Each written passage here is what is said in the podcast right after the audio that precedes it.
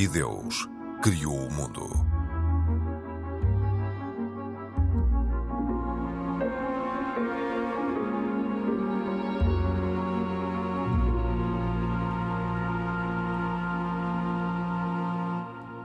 Olá, bem-vindos. O Papa Francisco declarou a irmã Lúcia, um dos três pastorinhos de Fátima, venerável.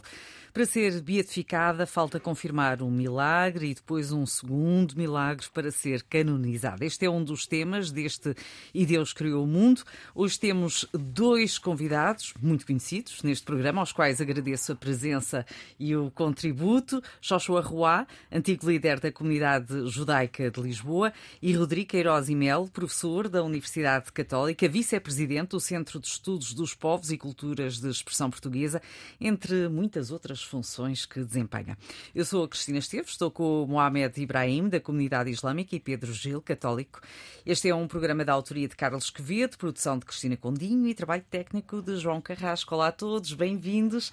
Vamos começar precisamente por este tema uh, da venerável Lúcia de Jesus, uh, que é reconhecida pela Igreja na prática heroica das virtudes, uh, bem como na autenticidade do seu caminho espiritual. Joshua, vou começar por si. Não estava à espera. Uh, como é que uh, um judeu olha para um processo destes? Bom, nós, como sabe, não temos processos de beatificação ou santificação. Uh, normalmente, uma pessoa que se destaca é considerado um justo, um tzadik porque uh, desenvolveu uma, uh, ou teve uma vida Exemplar. de grande uh, afinidade com os seus semelhantes e nós, os judeus, valorizamos muito isso. Valorizamos, sobretudo, a relação com o outro. Uh, e, uh, nesse aspecto, há pessoas que se distinguem historicamente com esse termo dos justos, como, por exemplo, as pessoas que defenderam uh, uh, judeus e refugiados da Segunda Guerra Mundial. Uhum. Ou as pessoas que tiveram uma ação terrena de justiça, porque não de caridade, repare, porque o termo caridade não existe propriamente uh, em hebraico, existe é tzedakah, que quer dizer justiça. Porque nós entendemos que todo esse desenvolvimento que aqui se pode chamar de caridade é um movimento de justiça pelo outro, Sim. com obrigações de parte a parte esta caridade de dar 50 cêntimos ou um euro a alguém que nos pede não, não compromete ninguém, nem o que dá, nem o que recebe. E isto não existe. Tem, não existe na nossa concepção. Na nossa concepção, a justiça tem obrigações de parte a parte. Isto é, eu faço a tzedakah porque entendo que aquela pessoa necessita de tzedakah. Uhum. E ela tem um dever não de gratidão à pessoa que faz, mas ao sistema que a pode proteger. E, portanto, este é o nosso conceito. Uh, e não posso dizer Agora, mais nada não sobre isto. processo de beatificação, no entanto, nós sabemos que de vez em quando a nomeação de alguém como justo de Israel. Esta expressão existe. Quando Aristides Sousa Mendes, foi um dos. Creio que a expressão é justos de Israel. Ou, é, é, justo. É, é, é, entre nesse as caso, nações. Justo entre as nações. E a pergunta é eh, quem é que faz essa nomeação? E qual é, quais são os critérios que presidem o reconhecimento de alguém como justo das nações? Normalmente são conselhos uh, reunidos para isso, uh, em que entram uh, religiosos e não religiosos. E este conceito é um conceito que se baseia normalmente em raízes históricas. Aliás, o judaísmo usa muito a história. Se nós lermos a Torá, por exemplo, e, e, e o Tanakh, com todos os 24 uh, livros que existem, há ali, digamos, uma coletânea, digamos, de factos históricos. De factos históricos que, uh, uh, aliás, uma vez eu tive com o Abdul Vakil numa reunião na Academia das Ciências com o padre Carreira das Neves, que era um homem que eu muito apreciava, porque era um homem extremamente culto e inteligente.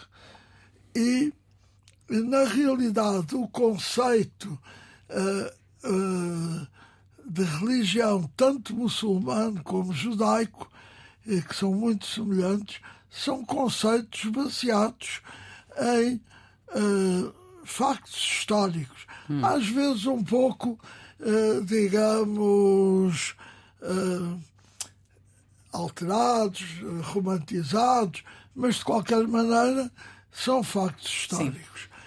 E nessa altura o Carreira das Neves, que enfim foi um homem extraordinário, dizia, bom, o nosso conceito é um conceito de credo.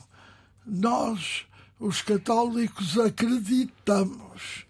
É um conceito de credo. E aqui é, e é diferente na, no judaísmo. Deixa-me ouvir o Rodrigo Queiroz e Melo. Olá, Rodrigo, bem-vindo também ao Deus Criou o Mundo. Uh, a irmã Lúcia teve uma vida virada para os outros, uh, viveu uh, no, no, convento das Carmelitas. esta, esta declaração, que acabou por ser antecipada, acaba por vir ao encontro do que muitos católicos esperavam? se vem ao encontro, boa tarde, boa tarde a todos, boa tarde aqui aos colegas, sabe que a mim pessoalmente deu-me assim uma certa ternura mas por uma história bastante lateral. Então. É que sendo a minha família de Tomar e Orém, eh, na altura do Milagre do Sol, eh, tinha a minha avó, a minha tia-avó, eram todas vivas, e a minha tia-avó, há 10 anos atrás, imediatamente antes de morrer, falou com todas as pessoas que ela conhecia vivas e que eram crianças na altura do Milagre do Sol e toda aquela comissão com os pastorinhos, para fazer só um registro, sem pretensões científicas, só um registro do que as pessoas pensavam e achavam e como é que viam uh, os pastorinhos, o Milagre do Sol, o que é que tinha acontecido ou não acontecido, que é um registro muito engraçado na, na primeira pessoa de várias testemunhas, mas que quanto a isto uh, tem lá uma parte que eu me lembrei imediatamente, que era um dos, dos seus uh, tios tinha andado com os pastorinhos aos ombros e que dizia a toda a gente: quando eles forem canonizados, eu fui o seu primeiro andor. e, portanto, uh, isto um bocadinho a expectativa popular de que algo de especial mereceria ser registado e digno de nota para os crentes. E eu acho que é nesse seguimento de um registro muito especial e digno de nota que, pelo menos, vivo esta notícia e todo este processo. Ibrahim, e para um islâmico? Eu corroboro com aquilo que o Dr. Joshua disse há pouco, ah, porque, em teoria, muita da nossa crença é efetivamente semelhante. Aliás, a própria palavra que o Dr. Joshua mencionou, sadaqah, também é uma palavra que existe no árabe, porque, obviamente, a língua árabe e a língua hebraica têm a mesma raiz, uma raiz semítica. Uh, e efetivamente a atribuição da santidade individual a uma personagem específica é um conceito que também não existe no Islão.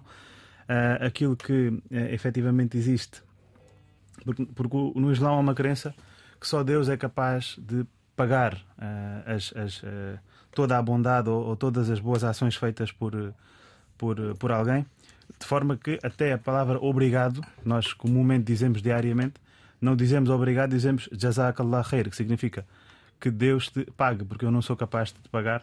Uh, e de uma forma específica, a beatificação também não há nenhum processo semelhante dentro do Islão, todas as obras feitas pelos. Também nós tivemos pessoas consideradas santas, pessoas que deram um contributo grande uh, para a religião islâmica, nomeadamente no contexto académico, no contexto da compilação de, uh, de informação, da, portanto, da exegese do próprio Alcorão e da explicação das, das, das, das várias histórias que existem no, no Islão. E a estas pessoas, uh, aquilo, aquilo que a comunidade islâmica, de uma forma geral, faz é depois de mencionar o nome delas, depois de mencioná-las em textos ou mesmo na oralidade, no final uh, uh, acrescenta-se um título que é uh, Rahmatullahi Ali, que é, que é a bênção de Deus esteja com ele, que a hum. pena e a misericórdia de Deus esteja com ele. E é assim que nós homenageamos no dia a dia, não só academicamente, também no, no, no cotidiano. Toda a gente dá um contributo à religião islâmica. Pedro Gil, um, explique-nos um, quem pode chegar a esta fase e, e, como é que é feita a confirmação dos milagres. Uh, sim, uh, os temas são interessantes. Eu gostava de chamar a atenção de que a Igreja coloca assim ao olhar de todos alguns exemplos, mas não por considerar que só esses é que são amigos do Deus, não é? Portanto, neste momento, entre os nossos ouvintes, certamente, e se calhar no nosso programa, até na produção, quem sabe, há gente que é capaz de estar muito próxima de Deus e que até seja mais do seu grado do que alguns dos santos que já foram canonizados, não é? Hum, por que razão a Igreja canoniza? Por considerar que há uma convergência de muitas vozes. Por um lado, a percepção de muitas pessoas de que aquela pessoa determinada era um justo entre entre as nações, era uma pessoa muito próxima eh, de Deus. Isso via-se. Isso é uma coisa que se experimenta, não é? Eh, depois, também, porque existe uma voz das provas, isto é, os testemunhos sobre a sua forma de vida mostram que era uma pessoa muito bondosa. E essa é, aquilo que, essa é a fase que se completou agora em relação à Irmã Lúcia, foi ter feito o estudo através dos testemunhos e dos seus textos, do seu teor de vida, e fica-se a saber que é uma pessoa que habitualmente se vencia a si própria em ordem a viver para os outros. Não é? Eu tive a oportunidade de a, conhecer e falar Como com é que ela era? Era uma pessoa que aos 90 anos tinha um sentido de humor uh, desarmante. uh, algum, tem algum episódio que nos possa contar? Tenho. Uh, portanto, eu fui lá porque eu tinha, queria lhe fazer uma pergunta e o chamado postulador da causa de canonização, o Padre Condor, já falecido, com quem eu tinha tido várias conversas, disse-me que um dia seria talvez possível. E houve um dia que eu estava de férias, me telefonou se amanhã de manhã eu podia estar às 9 horas à porta do Carmelo de Coimbra para depois conhecer a irmã Lúcia. E eu disse, pois claro que é evidente, primeiro estou de férias e depois essa oportunidade é única. Ela está com 90 anos, eu não vou ter muito mais hipóteses. E cheguei lá, éramos eh, para aí seis pessoas a, a, para estar com, com ela. Tivemos ali um pequeno percalço porque à porta do Carmelo instalou-se um senhor que dizia que era o novo uh, Moisés e que queria entrar à força lá dentro para ter uma pessoa que estava com problemas certamente mentais, de saúde mental, e enquanto não veio a polícia nós não pudemos entrar. Mas acabámos por poder entrar.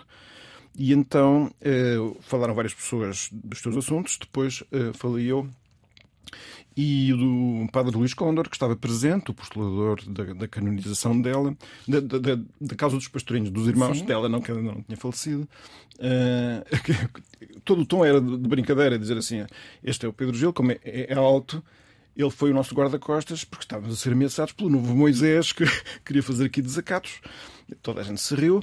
Depois uh, tinha acabado de lhe entregar uma prenda um padre polaco, um grande amigo do Papa João Paulo II, que no dia do, da, da, beatificação dos pastorinhos, no ano 2000, usou um, uma vestimenta litúrgica chamada estola, que é uma, uma espécie de grande fita à volta do pescoço, que cai pelo corpo abaixo, e tinha abordado as figuras dos pastorinhos, portanto, os primos dela. Sim.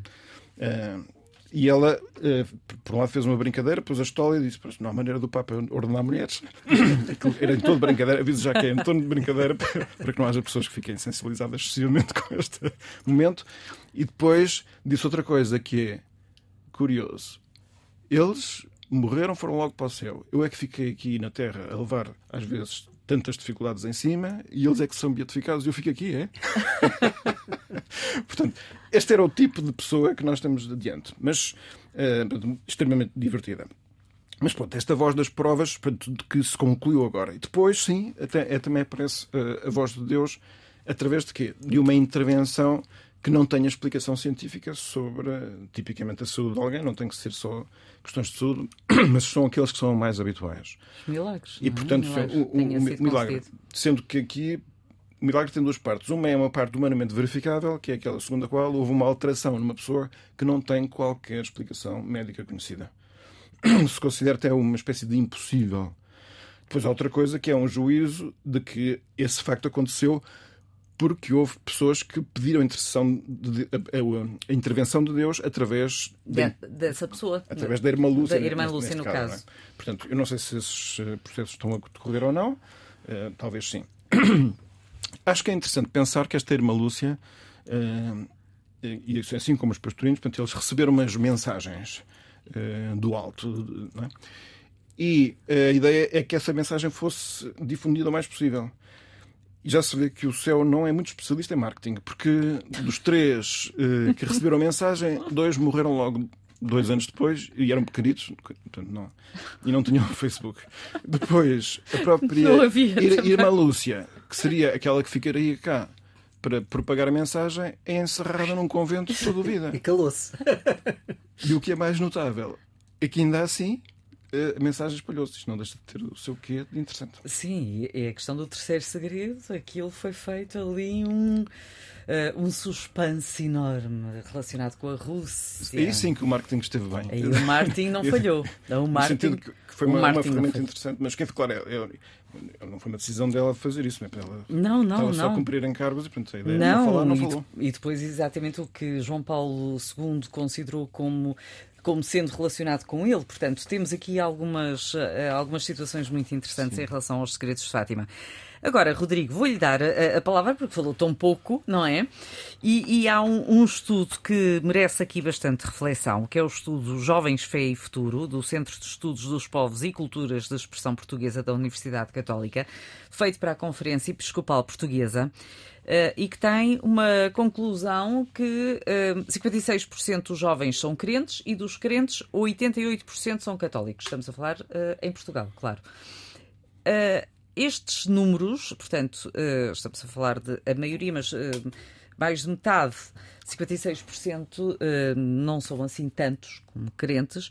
Podemos, uh, suscita-nos a pergunta se os jovens estão a afastar-se ou não das religiões em Portugal.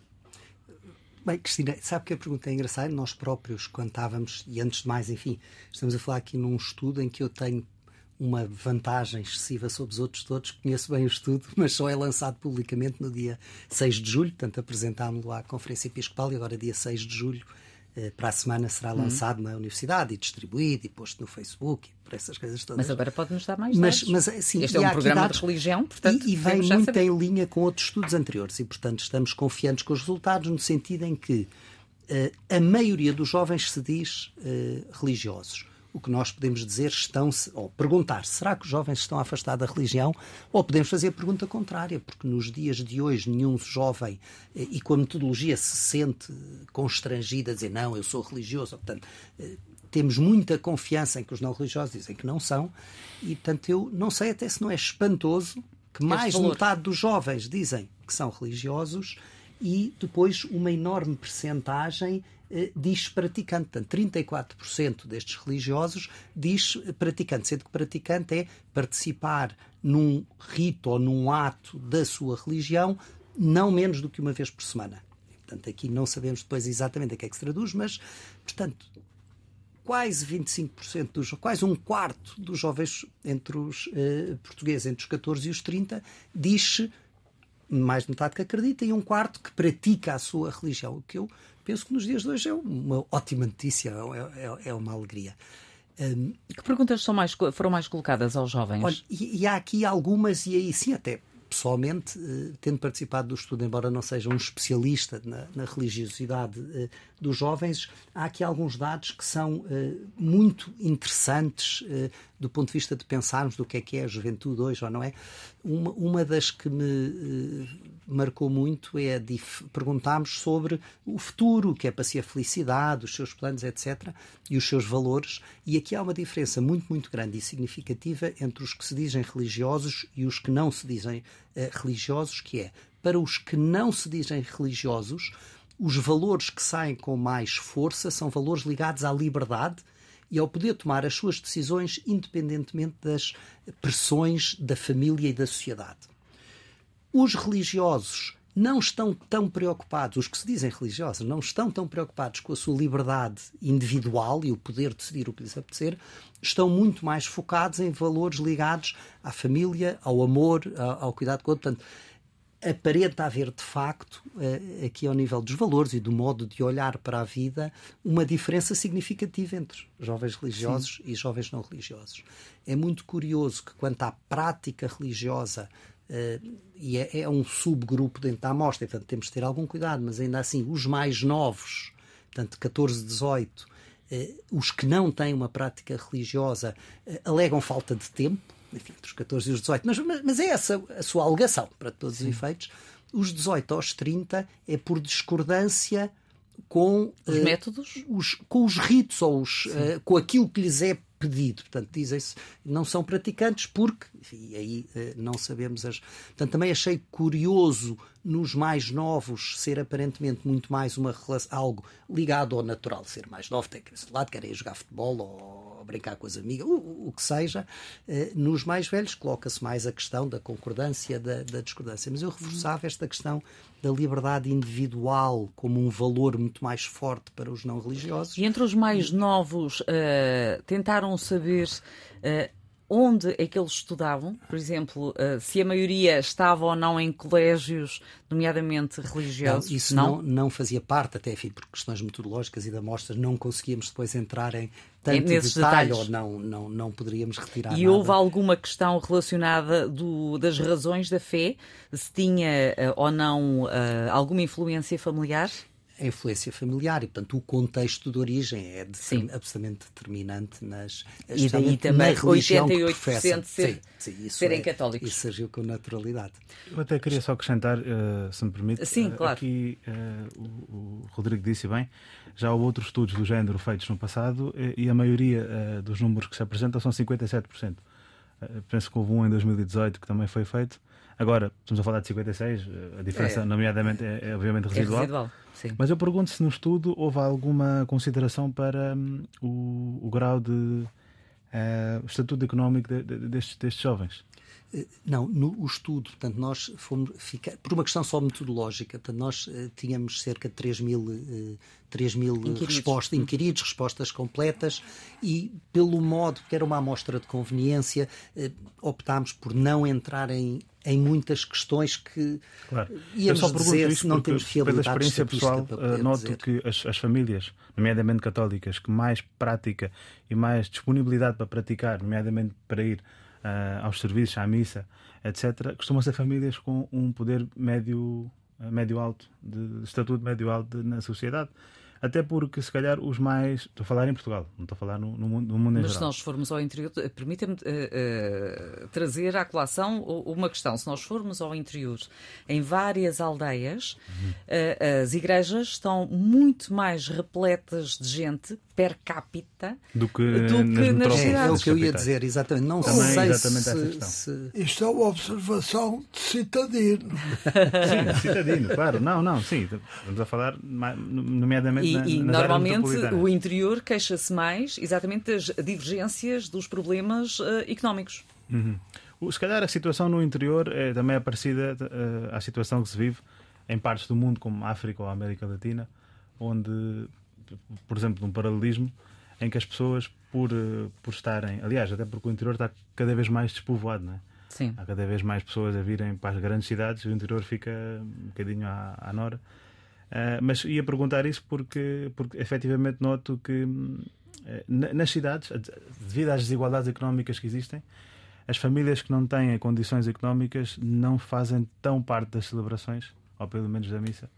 Uh, não se calhar... sei se concordo inteiramente. E aí, numa estratégia de marketing, usando a expressão do Pedro Gil adequada, quer dizer, aí eu não tenho essa, e aqui só por observação direta, quer dizer, quando trabalhamos com eh, fábricas da igreja fora da, do centro da cidade, vemos que a população que é simultaneamente servida pelas IPSS, pela creche, pelo, que é a população também depois presente na, na, na liturgia. Portanto, eu diria que depende muito da, uhum. da, da, da, da, igreja onde vamos. Uhum. Rodrigo, tem alguma percentagem uh, também, quer de islâmicos, quer de judeus, em Portugal?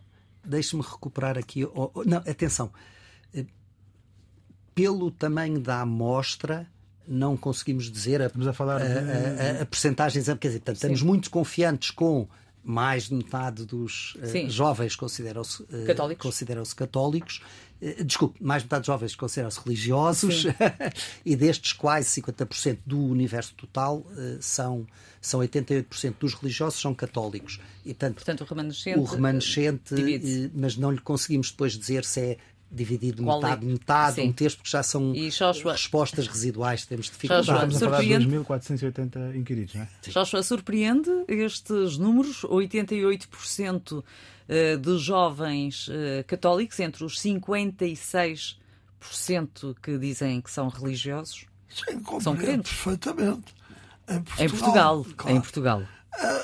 A questão eh, da religiosidade dos jovens, hoje, quanto a mim, prende-se muito com uma vida de competição que existe no trabalho, até na- nas escolas e universidades, porque o ensino, eh, eu não considero um ensino religioso ir eh, à mesquita ou à sinagoga ou à igreja um dia por semana praticar um ato de rotina, que é uma missa ou uma oração de sábado ou de sexta-feira.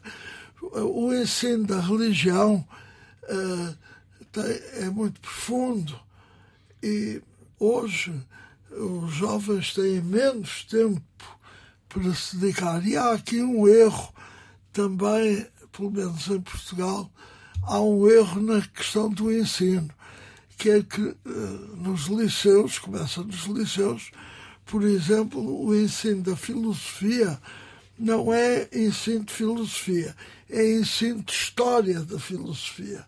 Eh, Que fulano disse, ou que Cicrano também disse, e que esteve em contradição com. Ora, isto é fundamental para despertar, ensinar filosofia é fundamental para despertar o interesse pela religião, porque eh, perceber a religião sem ser numa prática de reza eh, automática é muito complicado. E, e rezar automaticamente, seja em que religião for, Sim. para mim não é saber religião. Saber religião é saber os fundamentos e normalmente em todas as religiões os fundamentos começam sempre com a ideia de uma divindade, mas terminam sempre, ou devem terminar sempre, na relação entre as pessoas, na sua vida do dia a dia. E isto é uma coisa que eu acho que é fundamental, porque eh, uma religião, eh, como Maimónides já dizia, eh, de um homem que reza todos os dias, mas que não é absolutamente sério ou não tem uma vida absolutamente correta no seu dia a dia para com os outros, é pior do que o ateu, dizia ele, é pior do que um ateu. E, portanto, eh, ele dizia que preferia um não religioso que se integrasse bem na sociedade e que tivesse uma vida de relação com o seu próximo, com o outro. Portanto, que fosse uma vida saudável e boa do que um religioso que não fizesse.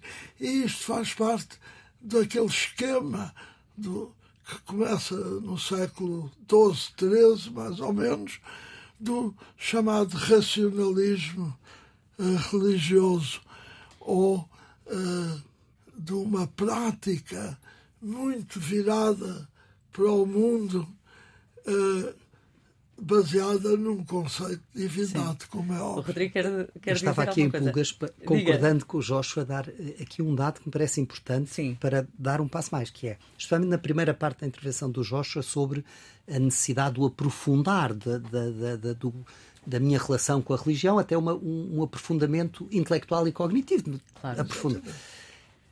Não podemos esquecer que Portugal é um país de, não é baixas, é baixíssimas qualificações. Da minha geração, só 15% é que fomos para o ensino secundário.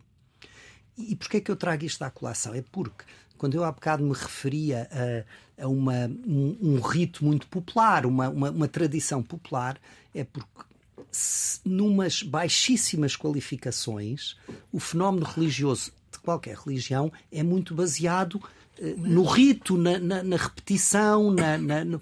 E, portanto, à medida que bem a população portuguesa e os jovens vão tendo muito mais escolaridade, é uma oportunidade única, eu diria, para este aprofundamento. E, portanto, eu vejo o facto de forma consistente, mais de metade dos jovens se dizerem religiosos, uma oportunidade importantíssima, porque estes já não são jovens pouco escolarizados Sim. que vão atrás de um rito, são jovens escolarizados disponíveis para uh, ouvir, aprofundar. Portanto, eu diria que há um desafio do lado das religiões de pensar que há aqui um novo público que é preciso Sim, educar, claro, dar informação. Até é público, eh, um público também que, é, hum, que, é, que, está muito diferente, que não é tão conservador como era, eh, que está muito ligado às novas tecnologias, é tudo muito mais imediato quando estamos a falar um dos jovens. E tem um espírito crítico. Tem um espírito crítico, é uh, está muito ciente da sua liberdade, do posso quer e mando, quase, não é? Das suas redes sociais. Portanto, estamos a falar de uma geração muito diferente em relação relação à, à anterior. Mas que é religiosa e que anda à procura e que encontra na religião maioritariamente quero, quero sentido. Anda pro, é, anda à procura do porquê. Anda à procura do porquê. Andamos todos, não é? De uma maneira ou de outra, mesmo aqueles que não acreditam. Andamos sempre à procura do porquê. Uh, Pedro, uh, não me posso dar muito tempo para fazer um breve comentário a este estudo e ao facto de haver 56% de jovens crentes em Portugal. Eh, eu concordo com a ideia de que é um, um, número que surpreende pela positiva para quem acha que a religião é uma coisa positiva. Claro. Se não achasse, se calhar não. É, porque nós, de facto, vivemos num processo educativo que habitualmente descontaminado da religião. Portanto, nós tentamos fazer, culturalmente, nos últimos século ou dois séculos, um processo de afirmar que eh, a religião é aquele espaço que ainda sobra eh, face ao grande espaço que está em crescimento, que é a razão a dominar tudo com as suas próprias forças. E cada vez mais se vê que essa razão habitual será apenas a razão científica, aquela que é experimental, e que afinal deixa imensas coisas por fora. Que não é só deixa de fora a religião, tipicamente deixa de fora também a filosofia, e também deixa de fora outra coisa que é a experiência estética, que é outra forma de aceder à realidade. Não é? Nós, eu acho que acontece mesmo também que muitos jovens educados, instruídos, estão cada vez mais eh, a interrogar sobre as questões de fundo e, portanto, eu acho que a, religião tem e vai ter cada vez mais a sua oportunidade porque viveram um ambiente excessivamente esterilizado do ponto de vista religioso e isso é estreito para as Sim. necessidades da, da pessoa. Muito bem, eu gostava de entrar noutro tema, apesar de já não termos muito tempo, e agora desafio já o Ibrahim, porque será, porque será, Ibrahim, é que uh, o Sheikh David Munir uhum. disse que uh, tem muita dificuldade em ver um país islâmico exemplar. Uhum sobretudo no domínio dos direitos humanos, que é precisamente um dos pilares do Islão, que defende a tolerância, a misericórdia e a igualdade. Como é que uh, podemos interpretar estas declarações uh, uh, do imã da Mesquita de Lisboa? Estas declarações tanto vieram na sequência do encontro de sábado, o sábado passado, de um tema que era a reforma no Islão. Foi um, uma conferência que decorreu na Mesquita Central de Lisboa, contou com a participação de, de várias instituições, uma conferência onde eu também tive a oportunidade de participar. Em relação que, àquilo que o Sheikh Munir uh, efetivamente declarou, uh, o tema dos direitos humanos é, é, um tema complicado. Eu acho que antes de fazermos qualquer análise uh, à situação uh, efetiva de, de, direitos humanos em, em, qualquer país no mundo, é importante considerarmos a vertente histórica, a vertente social uh, e, e, e, o passado recente em, em, que se está. Porque a maioria desses países, o Sheikh Munir não, acabou por não mencionar nenhum, mas a maioria desses países, aliás, os países islâmicos em si também não são muito homogéneos. Há, há, há situações diferentes pelo mundo fora, não se pode colocar todos no mesmo balde. a verdade é que existem situações graves em, alguns países islâmicos, ou pelo menos eu diria países de maioria hum. muçulmana. O Estado confunde-se com a religião? Não, não, claro que não. Uh, mas lá está. Uh, o fator religioso já não está a sobrepor-se aqui, porque estamos a falar de países que foram muito recentemente colonizados. Países que foram, uh, ou seja, completamente deturpados de tudo né? A situação económica é grande, é, aliás, a situação económica é muito má, as desigualdades económicas uhum.